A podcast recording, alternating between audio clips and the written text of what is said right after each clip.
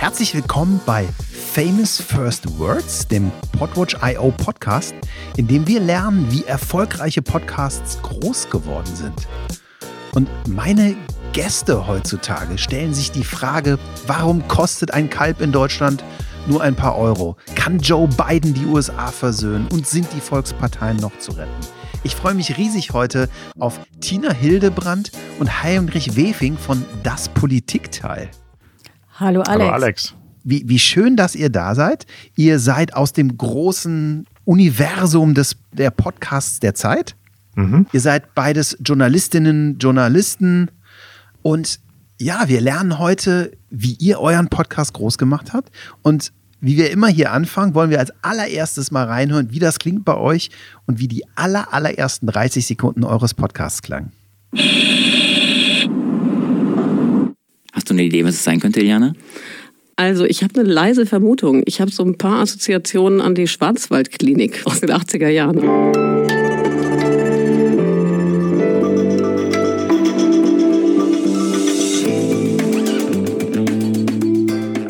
Das Politikteil, der wöchentliche Politik-Podcast von Zeit und Zeit Online. So, Marc, jetzt ist es soweit. Das ist die allererste Folge von Das Politikteil, dem neuen Politik-Podcast von Zeit und Zeit Online. Ja. So ging's los. Wann so war das? Ging's los.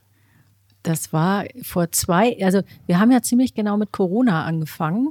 Stimmt das, Heinrich? Ja, ne? Mhm, mhm, mhm. Also muss zweieinhalb Jahre her sein. Und tatsächlich hört man da jemanden, den wir leider schon wieder verloren haben, unseren Kollegen Marc Brost, der ähm, einer der Hosts am Anfang war, inzwischen aber nicht mehr bei der Zeit ist und äh, der natürlich das Politikteil sehr geliebt hat und, und auch, ich glaube, sehr dazu beigetragen hat, dass es beliebt wurde. Das stimmt. Ich habe gestern Abend mit Marc zu Abend gegessen und er hat mir erzählt, dass er die, der ist nicht mehr bei der Zeitung, Tina hat es gesagt, macht jetzt was anderes. Die Zeitung kann er lesen, gar kein Problem, aber er sagt, ich kann den Podcast nicht anhören, das bricht mir das Herz. mhm. Ja, das Politikteil. Also, ihr seid Tina, du bist Chefkorrespondentin der Zeit und Heinrich, du bist Ressortleiter für Politik. Und ja, nicht ganz. Tina ist jetzt auch Ressortleiterin genau. inzwischen. Wir, wir haben also so lange zusammen schon, das Politikteil genau. moderiert, dass wir dann beschlossen haben, wir machen jetzt alles zusammen, auch, auch den Politikteil der gedruckten Zeit. Genau. Wir sind co Den Politikteil und sozusagen. das Politikteil. Mhm. Ja, umso einfacher. Genau. Der, und dann reden wir heute über das Politikteil. Was war die ausschlaggebende Idee, die ihr hattet, als ihr mit dem Politikteil losgelegt habt? Mm, also wir haben irgendwann die Ressortleitung von dem Politikteil, also der gedruckten Zeitung, neu aufgestellt. Da kamen Marc und ich zusammen. Da war noch eine weitere Kollegin dabei, Elisabeth Räther. Und wir haben uns überlegt, was wollen wir alles neu machen. Und eine der Ideen, was wir jetzt neu machen wollen, ist, wir wollen einen Politik-Podcast machen. Wir haben immer wieder rumgefragt ähm, und festgestellt, es gibt nicht so den, den richtig tiefen, spannenden, auch ein bisschen nerdigen Politik-Podcast. Und wir hatten so sehr schnell die Idee, es soll ein Gast eine Stunde lang über ein Thema reden. Keine Gimmicks, kein, keine, nicht viele Rubriken, nicht 17 Gäste, keine Politiker dabei haben, sondern nur Leute, die über Politik reden, aber keine Politiker. Und dann sind wir zu Jochen Wegner, dem Chefredakteur von Zeit Online, gegangen und haben gesagt, Jochen, wir machen diesen Politik-Podcast. Und er hat gesagt, super Idee. Ich bin genau gerade auf der Suche nach einem Politik-Podcast. und seine Idee war, es gibt ja diesen fabelhaft erfolgreichen äh, Podcast Was jetzt? Der kommt täglich zweimal, ganz kurz, sehr komprimiert bei Zeit Online, widmet sich auch politischen Themen. Und fürs Wochenende wollte Jochen einen politischen Podcast, der am Wochenende ausgeruhter oder anders ist. Und dann haben wir gesagt, hey, so, passt doch. Ähm, und dann war klar, Marc und ich können das nicht alleine machen. Dann kam Tina mit dazu und dann kam Eliana, die wir eben gehört haben in dem allerersten Einspieler. Das ist die Politikchefin von Zeit Online. Ähm, und dann waren wir eben zwei Teams und es war immer klar, Tina und ich machen das zusammen und Eliana und Marc machen das zusammen. So, das war der Anfang. Es gab aber noch, finde ich, also ich habe es noch so in Erinnerung, dass wir auch, wir haben ja sehr oft Konferenzen, mhm. wo wir die Politik hin und her bequatschen und auch lange diskutieren und so. Und ganz oft gehen wir dann von diesen Konferenzen weg und haben so das Gefühl, es ist eigentlich schade, dass man das nicht auch hören kann, weil da auch manchmal was ein bisschen probiert wird, weil da auch jeder mal äh, sagen kann, oh, das, ähm, das wusste ich noch gar nicht oder wie ist denn das oder Fragen stellen kann. Also das ist dann eben ein wirklich so eine Art von Werkstattgespräch, wo man wirklich so redet, wie man redet, wie man vielleicht auch zu Hause mit seinen Freunden redet, schon auf der Basis, dass man sich für Politik interessiert, auch eine Menge darüber weiß, aber natürlich nicht alles weiß. Und deswegen haben wir gedacht, so müsste das eigentlich sein. So müsste es eigentlich mhm. laufen, dass man so, so das Gefühl von so einem Gespräch hat. Und deswegen nehmen wir uns eben immer einen Experten. Wir selber sind ja gar nicht immer die Experten. Wir sagen das ja dann auch und sagen, wir sind keine Wirtschaftsexperten oder wir sind auch keine verkehrspolitischen Experten, aber wir kennen welche und die quetschen wir dann aus. Natürlich auf der Basis äh, davon, dass wir uns jede Woche auch hauptberuflich und mit verschiedenen Schwerpunkten mit Politik beschäftigen. So ein Ding ist zum Beispiel, wir haben ja viele Kollegen, die für uns ins Ausland reisen oder auch als Korrespondenten von da berichten. Und wenn die von der Reise wiederkommen, dann schreiben die ihren Text und der ist sehr klug und politisch wichtig und so. Und dann ist der Text fertig und gedruckt und dann sitzen wir beim Bier oder beim Wein zusammen und dann fangen sie an zu erzählen, was ihnen sonst noch so passiert ist. Und wen sie getroffen haben und in welcher Kneipe sie waren und so. Und dabei lernst du so viel über das Land und die politischen Themen, dass wir eben, genau wie Tina gesagt hat, auch gedacht haben, das, das wollen wir mal wissen. Das können die gar nicht alles in Texte reinschreiben, aber das sollen sie mal erzählen. Und dann hast du halt jemanden, der war gerade in London und dann erzählt er, wie das wirklich ist, wenn du da als Journalist im Unterhaus Boris Johnson beobachtest oder wenn du als Korrespondent Tin äh, durch Afghanistan reist und plötzlich an so einen Checkpoint vom Taliban aufschlägst. Und das sind die Geschichten, die wir erzählt bekommen wollen. Und dann die ernsten, tiefen, komplexen Analysen des politischen Geschehens. Beides zusammen. Was ich bei eurem Podcast und bei dem gesamten Angebot der Zeit auch so faszinierend finde, ihr habt es, glaube ich, wirklich auch als Verlag und als Redaktion geschafft, dieses Medium komplett mit in eure Marke und in euer Geschichtenerzählen mit reinzunehmen. Ne? Und normalerweise würde ich jetzt fragen, okay, was habt ihr gemacht? Ihr habt eben schon erzählt, ihr habt in der, in der Chefredaktion die Idee gepitcht, aber ich glaube bei euch bei der Zeit, das spielt ja eine ganz, ganz wichtige Rolle, so zumindest aus meiner Sicht als, als, als Podcast-Mensch, was da passiert. Wie ist das alles losgegangen und wie muss ich mir das heute vorstellen, wie Podcast bei euch funktioniert? Ich glaube, man muss sagen, ehrlicherweise ist das losgegangen bei Online, was ja bei uns immer noch getrennt läuft. Ja. Und dann ist es aber so mehr und mehr zu uns rübergeschwappt, einfach durch Kooperation. Also in dem Podcast, den Heinrich erwähnt hat, was jetzt, sind ganz oft Kollegen, also nicht nur, aber auch von Print, wie sie auch bei uns sind. Das ist ein kürzerer Podcast und erzählen dann was. Und wir haben dann auch gemerkt, dass man einfach ganz andere Leute erreicht. Also wir erleben das, glaube ich, relativ oft, dass Leute, die die Zeit zwar kennen, auch wissen, dass es die gibt, auch vermuten, dass das eine gute Zeitung ist, die aber trotzdem in Wirklichkeit nicht lesen, die aber Podcasts hören. Und das sind vor allem jüngere Leute, das sind auch unsere eigenen Kinder, das sind Freunde der Kinder, denen das auch allergrößte Hochachtung abnötigt, dass man einen Podcast hat, die aber überhaupt nicht beeindruckt sind, wenn man einen Leitartikel in der Zeit geschrieben hat. Und das hat sich dann, glaube ich, einfach auch rumgesprochen und so gegenseitig befruchtet. Also es gab auf der einen Seite immer mehr einen Austausch tatsächlich der Kollegen. Man, man lernt sich auch in Podcasts kennen bei uns, das muss man sagen. Dadurch, dass man Gast ist in einem anderen Podcast, dadurch, dass man andere Kollegen zu sich einlädt. Also das ist wirklich ein, wie soll man sagen, das ist ja ein eigenes Kommunikationsinstrument auch geworden. Und auf die Art und Weise ist es natürlich aber auch ein sehr gutes Instrument, um, um, um eine Reichweite zu vergrößern. Mhm. Und ich glaube, man muss dazu sagen, das ist auch deswegen so, so wichtig geworden für die Marke Zeit, weil halt zwei der erfolgreichsten, aber das weißt du besser, Alex, der erfolgreichsten Podcasts Deutschlands kommen halt von zwei Leuten aus unserer Chefredaktion. Einmal Verbrechen von Sabine Rückert und dann Alles gesagt von äh, Jochen Wegner und Christoph Arment. So, und damit ist natürlich auch schon so der Boden bereitet, dass auch die Chefredaktion sieht und fördert und so. Podcast ist ein super Medium, das passt zu uns, das ergänzt uns, da erreichen wir Leute, die wir sonst vielleicht nicht so erreichen oder nicht direkt. Wir können uns da selber auch austoben und es macht wahnsinnigen Spaß, das ja auch noch nebenbei. Ne? Und deswegen ist das von Anfang an erst von online und dann auch von der Print-Chefredaktion total gepusht worden, Auch Giovanni Di Lorenzo hat jetzt inzwischen einen eigenen Podcast, einen Kunstpodcast und so. Ich glaube, die ertrinken in Vorschlägen für Podcasts. Wir könnten, glaube ich, den ganzen Tag nur Podcasts produzieren.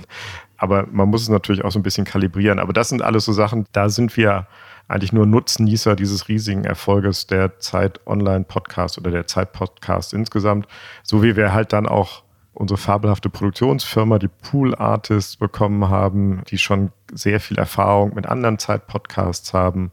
Wir haben ein super Team bei Zeit Online, das sich um Podcasts nur kümmert.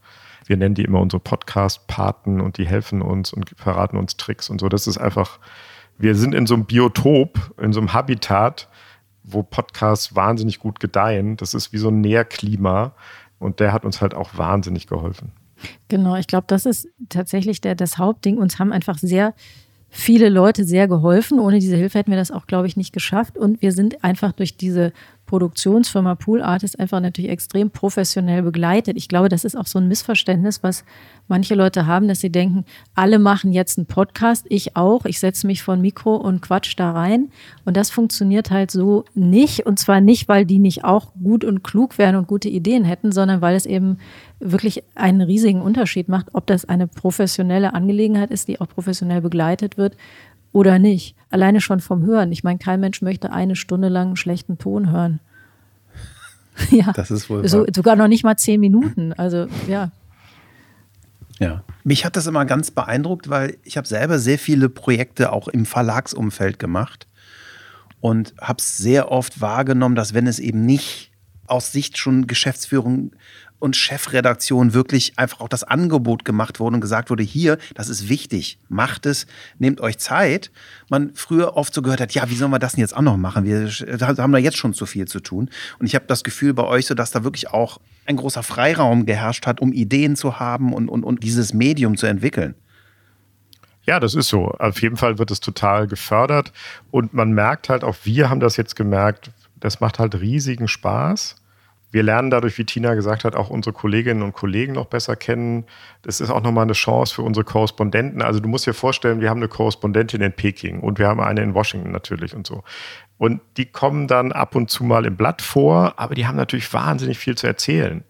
Ähm, und die dann anzurufen und sagen, hey, Kerstin oder Shifan oder Lea, kommt zu uns in den Podcast und erzählt nochmal eine Stunde lang. Äh, das ist für die auch ein wahnsinniger Anreiz, nochmal die Geschichten anders zu erzählen.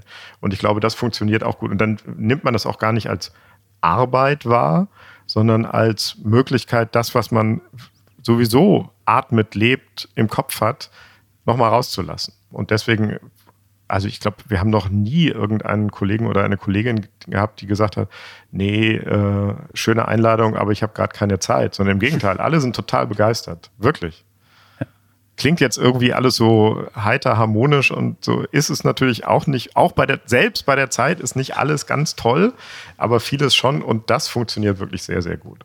Ich glaube, was auch funktioniert, ist, dass du im Prinzip ein bisschen hinter die Kulissen gucken kannst. Das ist ja das, was du sagst, Heinrich, das, was in so einem Text dann gar nicht landet. Und das beinhaltet auch die Arbeitsbedingungen. Man kann ja jetzt nicht in jedem Text, den man schreibt, schreiben, wie man den geschrieben hat. Ich will ja auch nicht, wenn ich einen Tisch kaufe, will ich auch nicht wissen, wie ist der entstanden. Aber es hat eben oft sehr, sehr viel schon zu tun mit dem Text oder es macht oft einen riesen Unterschied. Ich denke zum Beispiel an unseren Russland-Korrespondenten. Also was es wirklich heißt, im Moment aus Moskau zu berichten, mhm. das ist nicht, wie wenn man aus Kiel berichtet. Alleine, du wirst, wenn du einreist, du musst da erstmal in so einen Extraraum. Du weißt nie genau, wie lange werde ich jetzt in diesem Raum sein, was wird mir passieren. Es gibt Zensurgesetze, du weißt nicht, gelten die nur für die inländischen Korrespondenten, gelten die auch für mich. Und alleine sowas mal zu hören, ist, glaube ich, auch ein Beitrag dazu, dass also dass so ein Text lebendiger wird, dass die Personen, die ihn schreiben, lebendiger werden und dass Leute sagen, ah, okay, ich kann mir darunter wirklich viel, viel mehr vorstellen, als wenn ich jetzt einfach nur einen Text lese über Putin und die russische Armee und so, sondern dann kriege ich auch mehr ein Gefühl dafür, wie es sich anfühlt und, und was es bedeutet, von dort zu berichten. Mhm. Aber es ist halt nicht so ein reiner Making-of-Podcast. Also ich habe eine große Reportage gemacht und erzähle jetzt mal, wie die Arbeitsbedingungen waren, mhm. sondern das versuchen wir immer einzuflechten in das normale Gespräch. Und was mich ehrlich gesagt ja schon auch ein bisschen überrascht hat, aber natürlich wahnsinnig freut, ist, dass die Themen, die wir da verhandeln, und das sind meistens richtig harte, schwierige, komplexe Themen. Also wir haben, Tina hat es gesagt, wir haben angefangen mit irgendwie zig Folgen über Corona. Jetzt haben wir einen Krieg in Russland. Jetzt haben wir einen Aufstand der Frauen im Iran. Äh, zwischendurch hatten wir eine Bundestagswahl, den brutalen Machtkampf innerhalb der Union. Also das sind auch echt heavy Themen. Aber die Leute mögen das offensichtlich, wenn das ihnen irgendwie anschaulich und interessant erzählt wird. Also man könnte ja denken, oh Gott, jetzt nicht noch mehr Russland und so. Aber das, das Gegenteil ist der Fall. Die Zahlen sind immer weiter gewachsen und gewachsen und wir haben unsere erfolgreichsten Folgen, auch das weißt du besser, Alex, weil du die Zahlen bis in die letzten Kommastellen kennst wahrscheinlich. Äh, unsere beiden erfolgreichsten äh, Ausgaben waren über den Ukraine-Krieg. Ja? Also es ist ein Publikum da draußen, das sich mit komplizierten Fragen interessant auseinandersetzen will. Und das freut mich total. Das ist, ja, es ist, was wir eben immer wieder sehen, die Leute, die Podcast hören, hören unglaublich intensiv Podcast. Das, ja. das, das ist wirklich spannend dran. Und es sind eben wirklich viele, auch wenn es sind 30 Prozent ne, der Menschen, also ein Drittel der Menschen in Deutschland behauptet von sich, dass sie regelmäßig Podcast konsumieren. Und ich glaube, wenn man dann so eine Marke wie ihr habt und auch so eine Reichweite und so eine Diversität an Formaten, dann, dann ist das eine unglaubliche Reichweite, die ihr, die ihr da aufgebaut hat, die dann auch, glaube ich, den Platz bietet, länger über was zu reden und ja. eben dieses Format ist eben so ergiebig, wenn man liebevoll ins Detail gehen möchte. Mhm, genau, genau. Wenn man jetzt auf so einer Plattform wie ihr arbeitet, ist es so, dass wenn ihr so einen Podcast startet, der sofort läuft, weil er von der Zeit kommt, vielleicht über die Zeit auch, auch äh, promoted wird?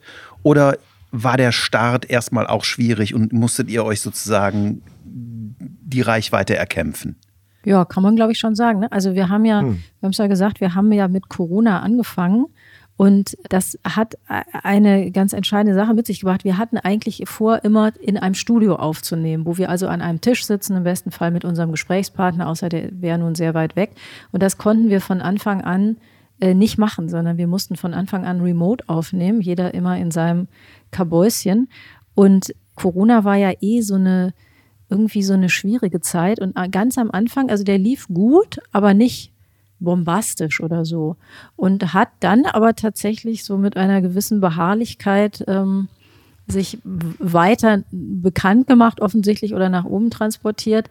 Vielleicht, äh, es muss sich ja auch erstmal rausstellen, dass verschiedene Themen behandelt werden. Du fängst ja an mit einem Thema, das war dann offenkundig Corona dann hatten wir, glaube ich, wir hatten sogar mehrfach Corona oder es hing irgendwie damit zusammen. Das ist ja immer so, wenn so ein Großthema wie im Moment der Ukraine-Krieg, du kannst jetzt auch nicht über Gas reden, ohne darüber zu reden, das, das spielt dann immer so mit rein, dass die Leute vielleicht auch erstmal merken müssen, das sind wirklich sehr verschiedene Themen, ganz unterschiedliche Themen, auch unterschiedliche Gäste.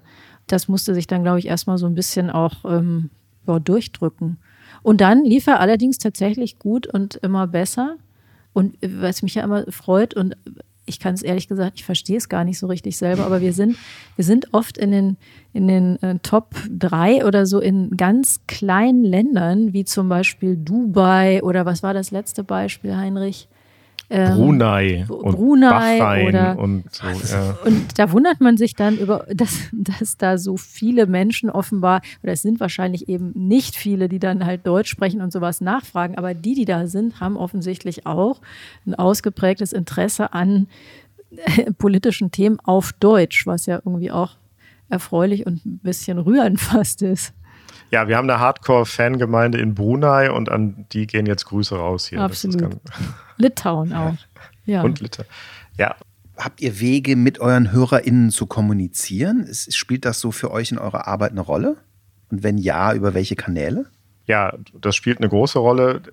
Also ich glaube, man muss auch noch dazu sagen, wir mussten uns ja auch erstmal erfinden. Also wir hatten so eine grobe Idee, wir hatten dieses ein Thema, eine Stunde, ein Gast.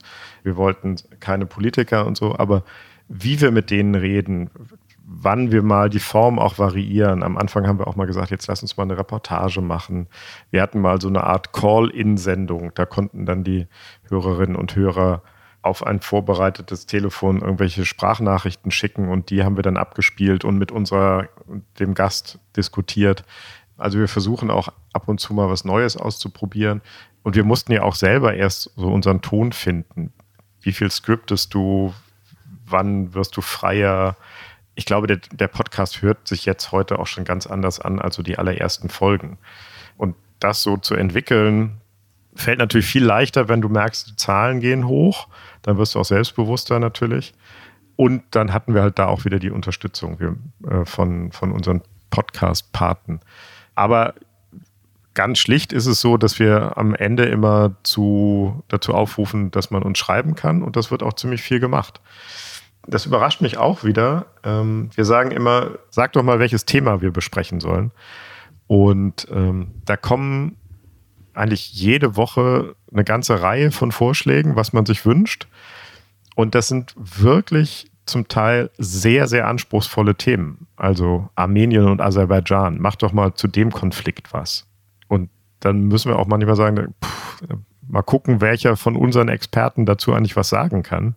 Und dann ist es eben das, was Tina gesagt hat. Wir haben beide Kinder, die studieren und deren Freundinnen und Freunde sagen immer, boah, ich habe deinen Papa oder deine Mama im äh, Podcast gehört.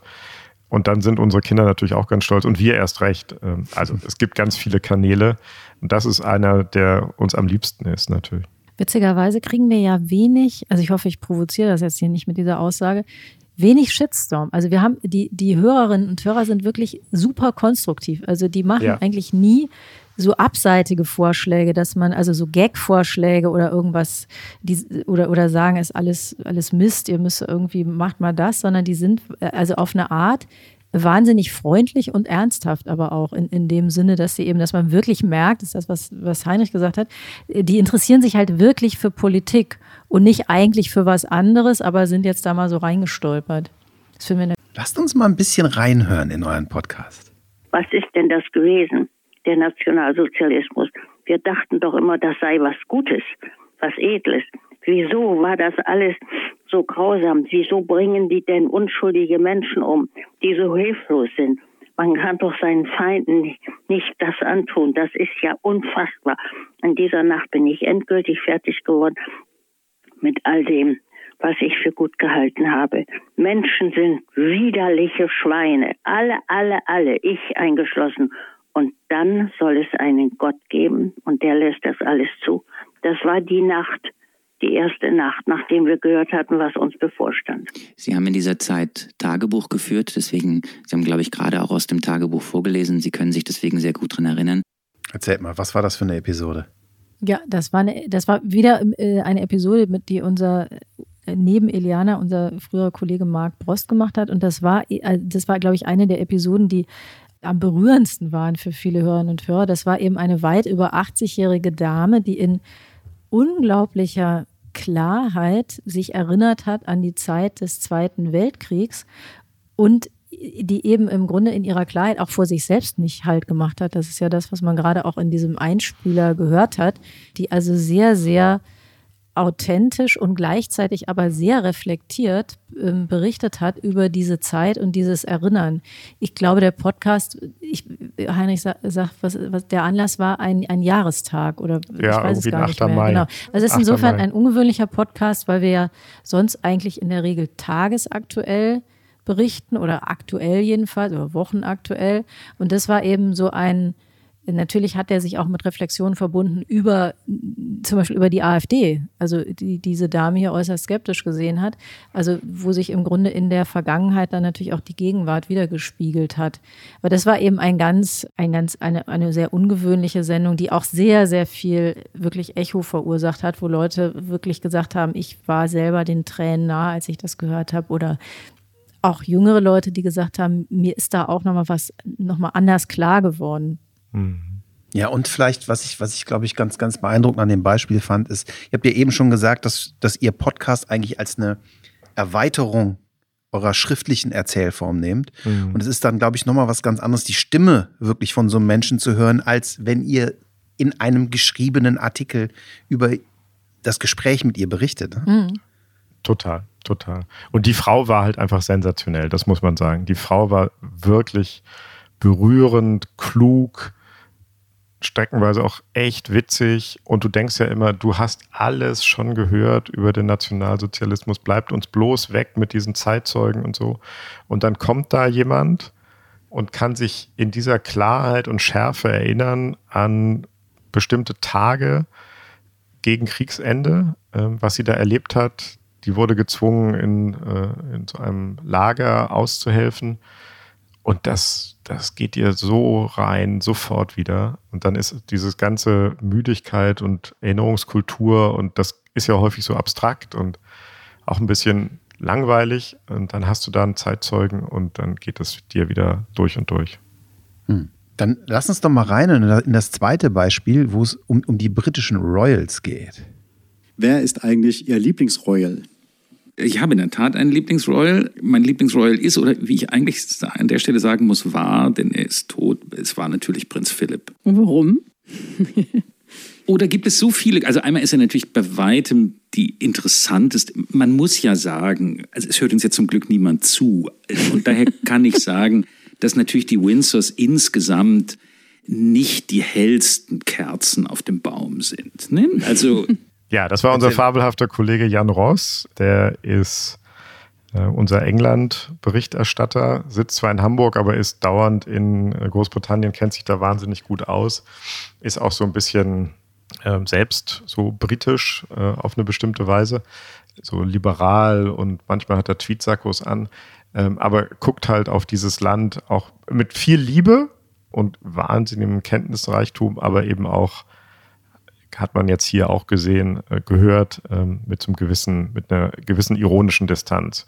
Und das war halt auch wieder ein bisschen eine ungewöhnliche Folge, weil wir da äh, wieder Iliana und der Nachfolger von Mark Brost, Peter Dausend, der jetzt zum Team dazugehört, die haben halt über Boris Johnson und den Streit im Königshaus gesprochen. Das ist mehr so ein bisschen so ein Glamour-Thema. Das streuen wir auch manchmal ein, weil wir auch Lust drauf haben und weil Jan Ross darüber eben auch irre interessant erzählen kann. Aber es war jetzt nicht so ein hardcore-politisches Thema. Aber man merkt auch schon in diesen zwei Beispielen vielleicht schon so ein bisschen die Spannbreite. Elfie Walter, die Zeitzeugin, und Jan Ross, der Großbritannien-Korrespondent. Ja, und dann haben wir, haben wir die aktuellen Themen. Da, da würde ich auch mal gern mit euch reinhören. Mhm. Der Moment äh, zum Kriegsbeginn in der Ukraine. In der gestrigen Nacht hat Wladimir Putin Bodentruppen in die Ukraine geschickt. Die Invasion läuft. Und wir sind an einem Wendepunkt der Geschichte, den sich niemand hat vorstellen können. Das ist übrigens typisch für Wendepunkte der Geschichte. Vorstellen kann man sie sich nie, bis sie dann da sind. Und von jetzt an, und das ist der Wendepunkt, von jetzt an, von heute an, ist alles anders. Ja, da war schon wieder Marc. Das ist ja eine richtige Markgedächtnisveranstaltung hier. Das ist ein bisschen, äh, war das natürlich Zufall, dass er diese Sendung hatte nach diesem ähm, Kriegsbeginn tatsächlich. Aber was man da, daran sieht, ist eben, dass wir dann oft auch sehr schnell und aktuell reagieren. Das, das war hier der Fall. Der Marc klingt tatsächlich ja so ein bisschen atemlos, was er auch war, glaube ich. Wir haben aber auch mal zum Beispiel nach der Bundestagswahl, wir nehmen, normalerweise nehmen wir in der Regel mittwochs oder donnerstags auf, eher Donnerstag und dann kommt der Podcast ab Freitag und wird, glaube ich, auch sehr viel am Wochenende dann gehört. Wir haben aber zum Beispiel nach der äh, letzten Bundestagswahl, die ja immer am Sonntag ist, haben wir auch mal eine Sondersendung dann gemacht am Montag, weil es ist einfach klar, das ist dann das Ereignis der Woche und dann willst du auch sofort dazu natürlich was wissen und das willst du dann nicht am nächsten Freitag erst hören oder so. Und dafür ist, war das jetzt hier ein sehr eindrückliches Beispiel natürlich, wie man eigentlich in, in Echtzeit dann auch ja, Geschichte verarbeiten kann in so einem Podcast. Und zu Gast war Alice Botha, unsere ehemalige Moskau-Korrespondentin, und hat dann im Gespräch mit Marc eben im allerersten Moment versucht, so eine aller, aller, allererste Einordnung dieses Krieges und äh, der Bedeutung für die Ukraine vor allen Dingen ähm, aber auch für Russland zu geben. Und Alice ist ähm, eine Korrespondentin, die war schon lange vor allen anderen oder mit wenigen anderen, zum Beispiel im Donbass unterwegs, ist da selber unter Beschuss geraten, schon 2014, 2015. Und die kennt sich halt sowohl in der Ukraine als auch in Russland wahnsinnig gut aus. Und das ist dann auch so ein Geschenk. Wir können dann, der Krieg beginnt, wir sagen, heute nehmen wir den Podcast auf, rufen einen unserer Korrespondenten an und dann hast du halt eine Stunde wahnsinnig verdichtete Informationen quasi aus dem Stand. Das können die einfach abrufen. Und ich glaube, das ist, können andere auch. Natürlich gibt es in anderen Redaktionen gibt es auch wahnsinnig erfahrene Korrespondenten. aber davon können wir halt im Podcast dann auch profitieren. So, das geht dann ganz schnell, man schaltet sich zusammen und macht ein sehr, sehr bewegendes Gespräch, weil beide, wenn man sich das heute nochmal anhört, beide wirklich unter Schock standen und das auch deutlich gemacht haben. Das ist ein schockierender, unvorstellbarer Moment. Ja, und dann habt ihr das Thema ja aber auch noch wieder von verschiedenen Seiten beleuchtet und äh, das klang dann auch so. Irgendwann äh, äh, werden die Russen sich der Realität stellen müssen. Und dann, dann mhm. sie werden auch in diesem Fernsehen, in diesem verfluchten Fernsehen, auch ein Spiegel vorgestellt bekommen. Und das wird natürlich ein, ein Moment der Erkenntnis sein, der in seiner Tragik über alles steht. Ja, das war der, der Schriftsteller Wladimir Kamina und es ist ähm, wirklich toll, das jetzt nochmal zu hören, weil im Prinzip ist dieser Moment ja jetzt da. Also der Moment, den er da prognostiziert, dass die Russen, die im Prinzip diesen Krieg aus welchen Gründen auch immer mitgetragen haben, dadurch, dass sie zumindest nicht in Massen aufgestanden sind, die gleichzeitig einer unglaublichen Propaganda in ihren eigenen Medien ausgesetzt sind, dass die an den Moment kommen, wo das zusammenbricht. Und den Moment erleben wir ja jetzt teilweise, in, äh, wo viele junge Russen sich der Zwangsrekrutierung und der, der, dieser sogenannten Teilmobilisierung da entziehen wollen. Es ist aber auch eine meiner absoluten Lieblingsfolgen, weil sie auch so lustig war und weil ich finde, dass eigentlich auch ganz schön ist, dass auch wenn man über ein sehr, sehr ernstes Thema spricht, dass trotzdem es ein Gast dann schafft, gute Laune zu verbreiten. Wir haben das ja manchmal, dass man wirklich am Ende von diesen ernsten Themen, da möchte man, stehen irgendwie alle so im übertragenen Sinne ein bisschen da, betreten da und gucken so auf ihre Fußspitzen und man hat so das Gefühl, oh weia, jetzt haben wir alle total runtergezogen und das hat, der hat es eben geschafft, wahnsinnig äh, ernst trotzdem zu erzählen, auch über die, also hat es in keiner Weise irgendwie verniedlicht oder verharmlost das Thema, aber trotzdem und das war auch dann sogar ein Thema. Ja, darf man das denn überhaupt? Darf man denn überhaupt Witze machen bei so einem Thema? Und da hat er also absolut drauf bestanden. Es hat mir sehr gefallen. Und es war eine der erfolgreichsten Sendungen, die wir je gemacht haben mit Kamine. Vielen Dank für diese vielen Einblicke in eure Arbeit. Was mich ja immer interessiert, wenn ich mit PodcasterInnen wie, wie euch rede, was würdet ihr jemanden, der mit einem Podcast starten will, auf den Weg mitgeben wollen? Was ist die eine Sache, die auf jeden Fall sein muss? So aus eurer Erfahrung. Ich würde sagen, rede auf jeden Fall über das, was dich wirklich interessiert und nicht über das, wo du denkst, das müsste man sagen oder danach müsste man auch fragen. Ich würde sagen, Tina hat wie immer recht. Ja, Heinrich und Tina, ich danke euch herzlich, dass ihr hier heute bei uns zu Gast wart. Tolle Einblicke, viel gelernt. Und äh, das war Famous First Words, heute mit das Politikteil. Und Tina Hildebrand und Heinrich Wefing, die beiden RessortleiterInnen bei der Zeit. Wenn euch die Episode gefallen hat, bewertet uns, gebt uns Feedback, gebt uns Feedback per E-Mail, gebt uns Feedback per Kommentaren, schreibt uns. Wir freuen uns von euch zu hören und wünschen euch Happy Podcasting. Vielen Dank und bis bald.